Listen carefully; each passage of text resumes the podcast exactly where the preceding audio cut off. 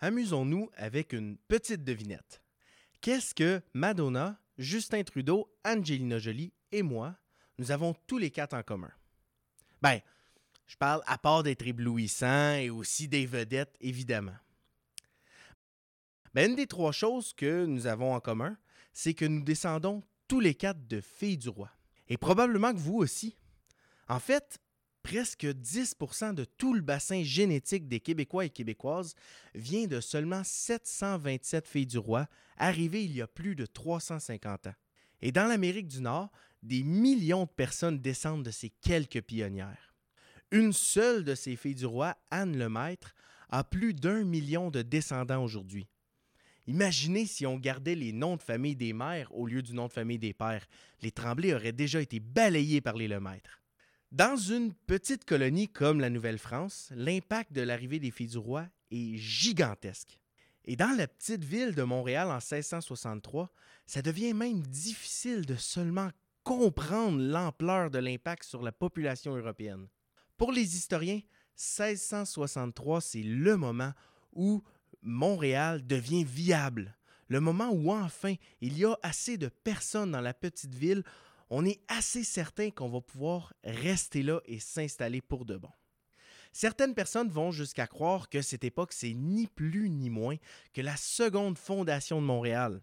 Bon, comme toujours, tout n'est pas tout noir en 1662 et tout blanc en 1664. Et il y aura des épreuves à venir comme il y en a encore aujourd'hui. Mais avant qu'on puisse croire euh, que Montréal deviendra une ville importante, ben, il faut croire que Montréal va survivre. Aujourd'hui, à tous les chemins mènent à Montréal, on explore ensemble l'époque des filles du roi et de l'enracinement des Européens sur l'île de Montréal.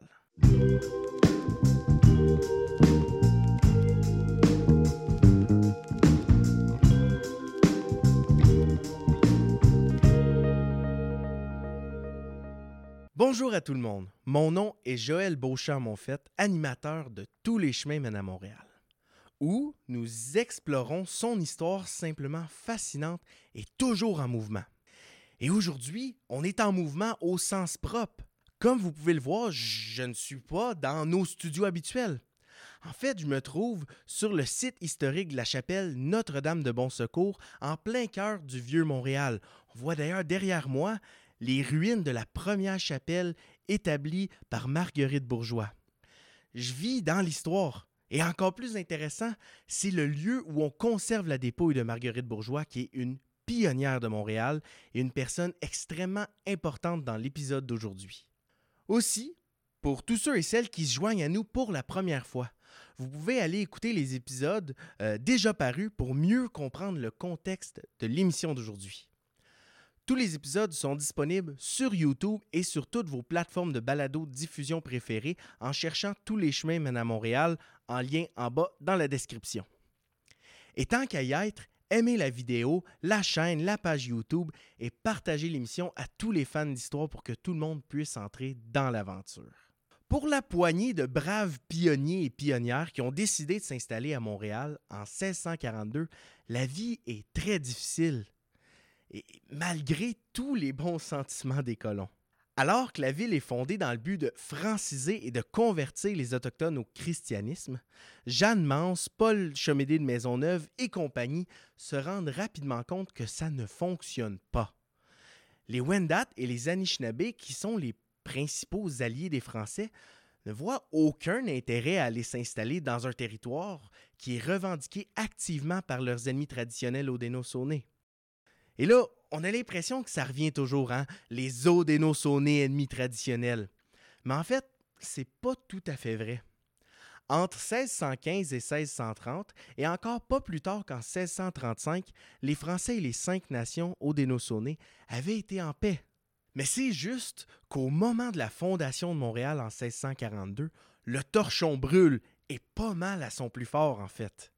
Ça culmine autour de 1650, le moment où les cinq nations, armées de fusils néerlandais, dispersent la plupart des nations alliées des Français, comme par exemple les Wendat et les Tionontati. Et malgré toutes les promesses de défense mutuelle, qu'est-ce que les Montréalistes peuvent réellement faire contre ça? Dans la décennie 1640, ils sont autour d'une cinquantaine dans la ville contre les quelques 400 guerriers odénosonés armés qui pourraient débarquer sur l'île à tout moment. Le nœud du problème pour les Montréalistes, il est là. Est-ce qu'on peut vraiment faire quoi que ce soit avec si peu d'habitants? En 1651 en particulier, la ville est en état de crise perpétuelle. Cet été-là, à tous les mois, au moins un ou une Montréaliste est tué dans des attaques des Odénosonés. À ce moment-là, la situation est si difficile que même l'éternel optimiste Jeanne Mance décide simplement de fermer l'Hôtel Dieu et d'aller se réfugier dans le fort sur la pointe à Calière. Après avoir convaincu Maisonneuve de ne pas jeter l'éponge et de ne pas tout lâcher, Mance lui donne accès à 22 000 livres, l'équivalent de plus d'un million de dollars en argent d'aujourd'hui. Maisonneuve traverse donc en France, récupère l'argent et se met à recruter des personnes en France pour regarnir la population de Ville-Marie. Cet événement-là, on l'appelle la Grande Recrue. Alors qu'une cinquantaine d'Européens seulement habitaient l'île, ben d'un seul coup, c'est 95 nouveaux et nouvelles Montréalistes qui arrivent. Et attention, Maisonneuve les a choisis avec soin. Entre autres, c'est l'arrivée dans la ville de Marguerite Bourgeois, une éducatrice missionnaire passionnée. À 33 ans, elle avait essayé déjà à plusieurs reprises de joindre une communauté religieuse féminine. Mais elle avait échoué parce qu'elle refusait d'être cloîtrée, c'est-à-dire assignée à un couvent, comme l'Église catholique le demandait.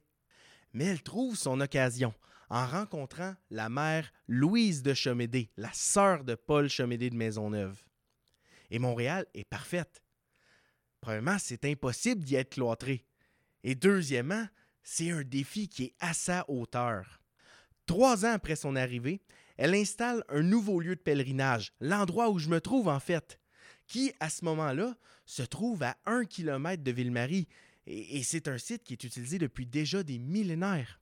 Elle ouvre ensuite la première école à Montréal dès 1658 dans une étable abandonnée. Jeanne Mance et Marguerite Bourgeois retournent en France l'année suivante et elles réussissent à lever une deuxième grande recrue.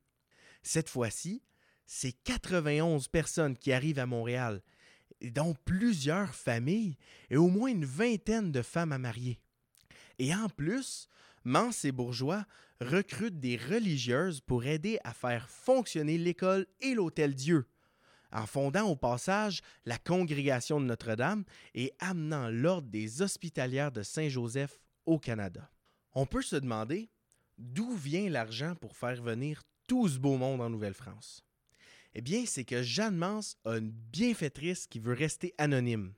Mais on sait aujourd'hui qu'il s'agit d'Angélique Forêt de Buyon, c'est la veuve d'un ancien conseiller du cardinal de Richelieu et un ancien ministre du roi. Madame de Bullion est animée par l'esprit missionnaire et spirituel de la contre-réforme, qui veut qu'on s'implique monétairement et personnellement pour le salut des âmes. Et Montréal est donc un projet tout désigné. Et en plus, elle connaît et admire Jeanne Mance. Durant sa vie, Madame de Bullion donne près de 110 000 livres à la colonie. On lui doit, entre autres, le financement de l'Hôtel Dieu, la Grande Recrue de 1653, la Grande Recrue de 1659, plus tout ce qu'on ne sait pas encore. Bon, avec tout ça, il y a de quoi se demander pourquoi Jeanne Mance, Madame de Bullion et Marguerite Bourgeois ne sont pas toutes considérées comme des fondatrices de Montréal. Ben, la réponse facile, c'est que l'histoire a traditionnellement été écrite par et pour des hommes, alors que les femmes sont vues comme ayant eu un rôle secondaire. Mais les historiens et historiennes travaillent à améliorer tout ça. En 2012, Jeanne Mance a reçu le titre officiel de cofondatrice de Montréal au même titre que Maisonneuve.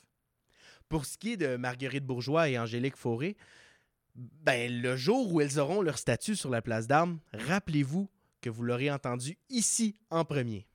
Il serait difficile d'exagérer l'importance pour Montréal des deux grandes recrues de 1653 et 1659. En particulier, la première des deux sauve littéralement la ville de l'abandon. Même Maisonneuve était prêt à tout lâcher quelques années plus tôt. Pourtant, en 1659, ce n'est plus le même portrait. En seulement six ans, la population de Ville-Marie a quadruplé.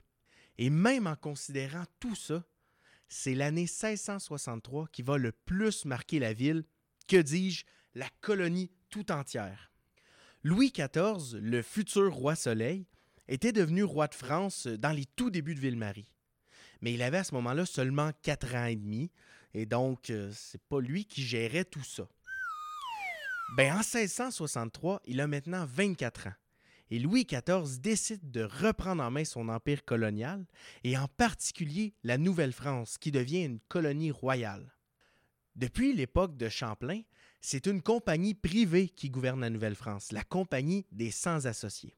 Ben Louis XIV, il dissout la compagnie et prend possession de la Nouvelle-France qui est maintenant administrée exactement comme une province française. Il installe à la tête de la colonie un gouverneur général et un intendant, et pour chacun un délégué qui s'occupe spécifiquement de Montréal et de ses environs. Avec tout ça, Maisonneuve est rappelée définitivement en France. Mais ce n'est pas le seul changement administratif à Montréal. La Société Notre-Dame, qui avait fondé Ville-Marie, fait faillite après des années de pertes financières. Elle est remplacée par l'Ordre religieux des Sulpiciens, qui était arrivé quelques années plus tôt. Les Sulpiciens, eux, achètent la Seigneurie de Montréal pour 230 000 livres et resteront seigneurs de toute l'île pour les 200 prochaines années.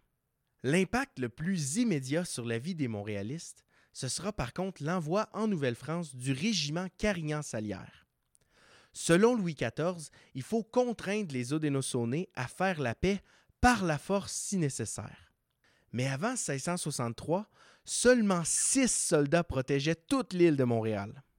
Le régiment Carignan-Salière arrive en Nouvelle-France avec 1300 soldats de métier en 1665. Méchant renforcement, comme on dit. À Montréal, il peut y avoir jusqu'à 800 soldats sur l'île l'été, environ un soldat par personne.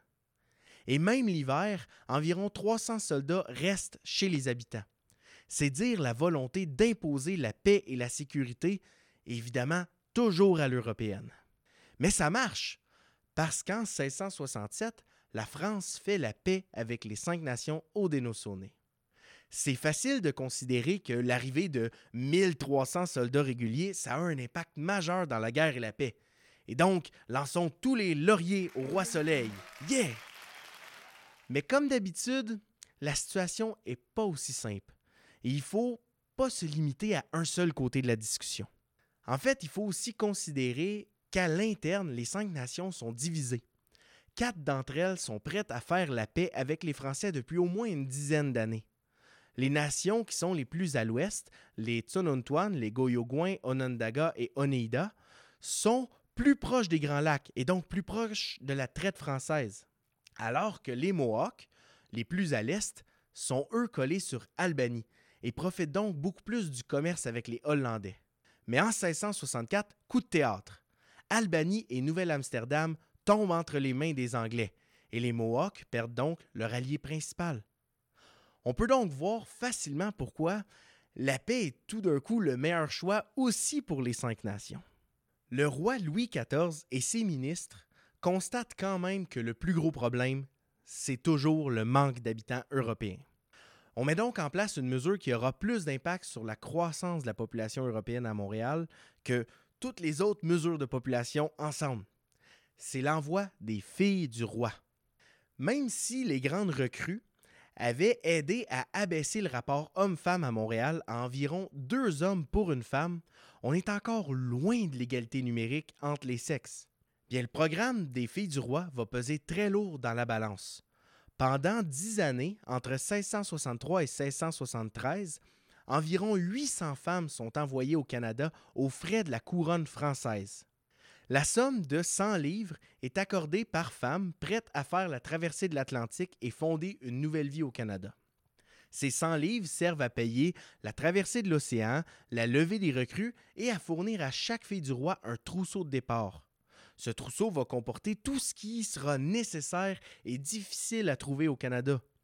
On trouve entre autres euh, euh, peignes, coiffes, ceintures, souliers, gants, ainsi qu'un nécessaire pour ces tâches comme des aiguilles à coudre, du fil, des ciseaux et des couteaux.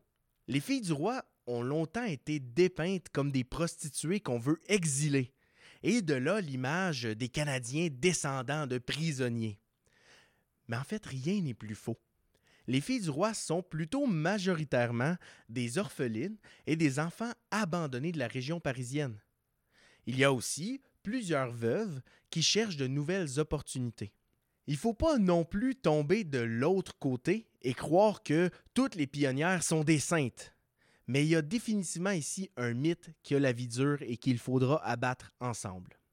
Et si on parle de bonne naissance, entre guillemets, ben c'est que dans la mesure du possible, euh, les agents du roi cherchent spécifiquement à recruter des filles qui ont un certain statut social pour servir d'épouse aux soldats du régiment Carignan-Salière et les convaincre de s'installer ici.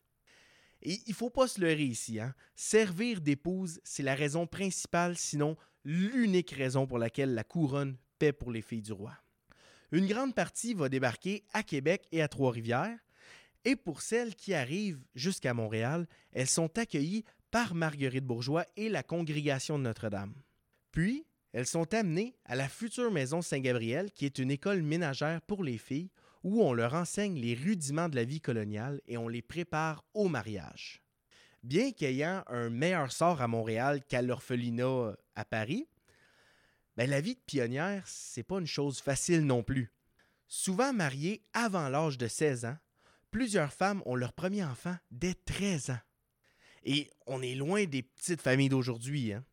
En fait, malgré une espérance de vie de moins de 40 ans, les femmes montréalaises ont en moyenne 7 enfants. Et d'ailleurs, le roi alloue une pension pour les familles de plus de 10 enfants. Mais les résultats sont quand même phénoménaux. Et donc, à la suggestion de Jean Talon, on se dit Super, ça marche bien, on arrête tout. Pardon? Il a dit quoi? Ben, Quand on décide d'arrêter le programme des Filles du Roi en 1673, il y a plusieurs raisons. Premièrement, la recommandation un peu mal placée de Jean Talon y est pour beaucoup, même si Frontenac va directement s'opposer à Talon. il faut se rappeler aussi que Montréal est tout à l'opposé d'être indépendante. Son existence dépend de la France et du bon vouloir des administrateurs français. Le ministre Jean-Baptiste Colbert est peu intéressé par le peuplement de la Nouvelle-France et préfère en faire une entreprise mercantile dont le seul but, c'est d'extraire les ressources en Amérique pour enrichir la France. En plus, rendu en 1673, la France est en guerre avec la Hollande, et ça veut aussi dire qu'on a moins de temps à consacrer au trou perdu de Montréal, à l'extrémité de l'univers français. Malgré tout, la population européenne a réussi à atteindre une quantité suffisante pour arrêter d'être en mode survie. Depuis le début, la ville est regroupée en tout petits noyaux autour du fort Ville-Marie. Mais c'est maintenant le temps de commencer à s'étendre. Le fort Ville-Marie était construit sur une petite pointe de terre, la future pointe à Calière, qui est un petit triangle facilement inondable.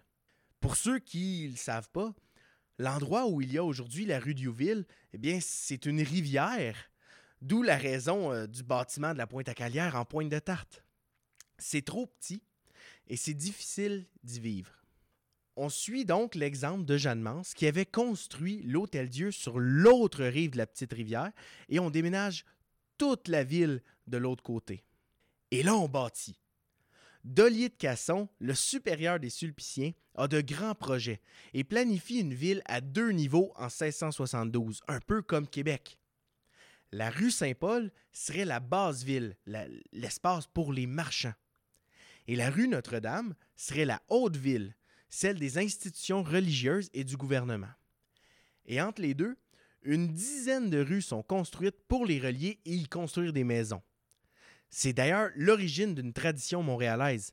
Encore aujourd'hui, si vous vous promenez dans les quartiers centraux, les rues Est-Ouest, comme Jean Talon et Sainte-Catherine, sont des rues commerciales, des rues marchandes, alors que la majorité des résidences sont sur des rues Nord-Sud.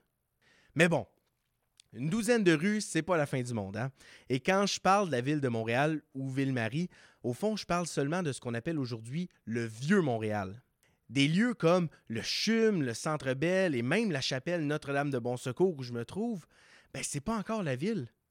Pour simplifier, disons que le Centre des sciences n'est pas encore installé dans le vieux port, qui serait de toute façon juste le port, mais qui n'est pas encore construit. Bon, ma métaphore est littéralement tombée à l'eau, mais vous avez compris. Dans la ville, là où habite une population de bourgeois, les maisons commencent à être bâties en pierre dès les années 1660.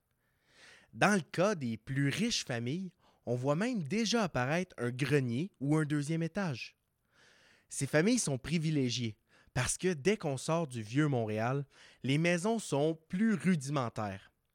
En fait, on parle réellement d'une petite maisonnette en bois rustique avec un seul étage et la plupart du temps une seule pièce pour toute la famille.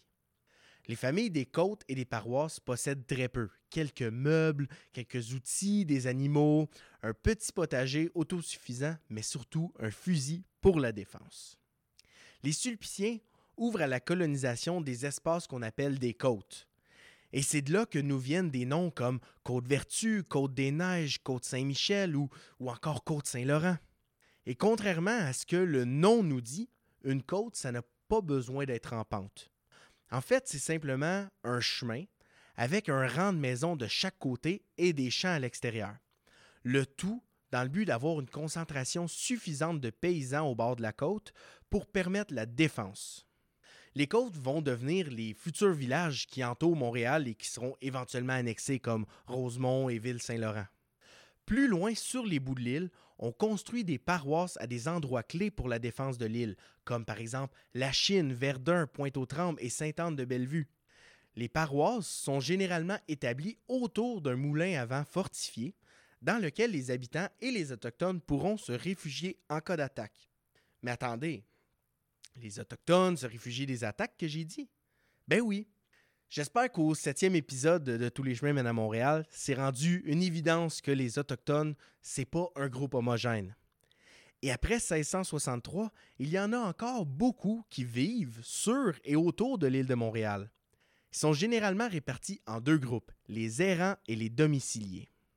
Les errants sont des Autochtones qui n'ont soit jamais quitté l'île ou bien ceux qui ont été expulsés des missions ou qui refusent d'en faire partie.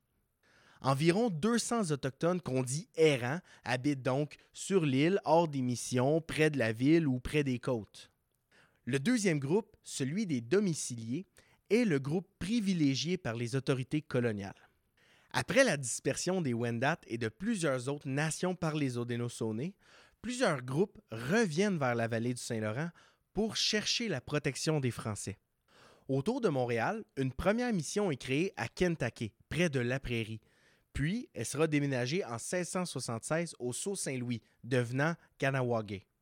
Cette mission est un succès aux yeux des Français et mène même à des conversions importantes, comme celle de la future Sainte Cathérie Tekakwitha, la première autochtone canonisée par l'Église catholique. Évidemment, il y a beaucoup plus long à dire sur Ganawake et nous y reviendrons dans un prochain épisode. La mission de la montagne, directement sur l'île, est située à l'emplacement actuel du Collège de Montréal. Créé à cause d'une scission entre les Mohawks et plusieurs autres groupes de Kanawagé, ces groupes quittent la mission et viennent s'établir autour de la côte des Neiges. Quelques années plus tard, un incident va servir de prétexte pour les Sulpiciens pour dire que la mission de la montagne est encore trop près de la ville pour le bien des Autochtones. Et donc, à partir de 1696, la mission est déplacée vers le saut récollet et devient Skawanoti, signifiant de l'autre côté de l'île. Et bientôt, alors que la population européenne continue d'augmenter, on déplacera de nouveau la mission qui deviendra Kanesedage, près d'Oka. On a toujours de beaux prétextes hein, pour justifier le besoin de déménager les Autochtones et les éloigner de la ville. Mais en même temps, une fois établis dans une mission, ils défrichent des terres. Et après ça, à mesure que la ville avance, ben, une belle terre défrichée, c'est alléchant. Et hop, prétexte numéro 26. Bon, je suis peut-être un peu cynique, mais reste que les lieux laissés derrière à la mission de la montagne trouvent preneur sans trop de difficultés. Et la justification de protéger les Autochtones d'eux-mêmes devait déjà être vieille il y a plus de 350 ans. Dans les débuts de Ville-Marie, les Français voulaient que tous les Autochtones viennent s'établir pour sécuriser la ville, ce que personne ne fait, et probablement avec raison. Après l'arrivée des soldats du régiment Carignan-Salière, de deux vagues de migration et surtout des filles du roi, soudain, la population européenne peut espérer survivre et même prospérer sur l'île. Et prospérer, on ne s'en gênera pas. La traite des fourrures devient le principal moteur économique de la ville, et après s'être enraciné sur toute l'île, il faut maintenant coloniser tout le continent pour accumuler toujours plus de fourrures et collectionner les réseaux d'alliances. C'est que les Français ont de grandes ambitions pour la domination du continent. Mais comme on sait, ils ne sont pas les seuls à avoir des ambitions hégémoniques. Au prochain épisode de Tous les chemins mènent à Montréal, l'hégémonie française se heurte à deux autres grands projets tout aussi ambitieux, celui des Anglais et celui des Cinq Nations. Les alliances et les tensions culminent durant le fameux massacre de la Chine pour finalement se résoudre avec la Grande Paix de Montréal, paix éternelle entre toutes les nations, et etc., et etc. Vous savez où ça s'en va. Avant de terminer, J'aimerais encore une fois remercier le site historique Marguerite Bourgeois et toute son équipe pour nous avoir accueillis ici dans la chapelle Notre-Dame de Bon Secours. Je vous mets le lien de la page en bas dans la description, allez les voir. Et si vous avez aimé cet épisode, je vous invite également à aimer le vidéo et vous abonner à la page YouTube Tous les chemins mènent à Montréal. Cet épisode est le septième de la série et vous pouvez aller sur notre page pour écouter tous les autres épisodes. Sachez aussi que l'émission est disponible en balado et sur Spotify et sur iTunes, toutes vos plateformes de balado diffusion préférées sont. Allez nous suivre sur Facebook, Twitter, Instagram et parlez de l'émission à vos proches. Chaque partage compte pour faire connaître l'histoire fascinante qui est celle de Montréal. Mon nom est Joël Beauchamp-Monfette à la chapelle Notre-Dame de Bon Secours et on se revoit au prochain épisode de Tous les chemins mènent à Montréal. Allez, à bientôt.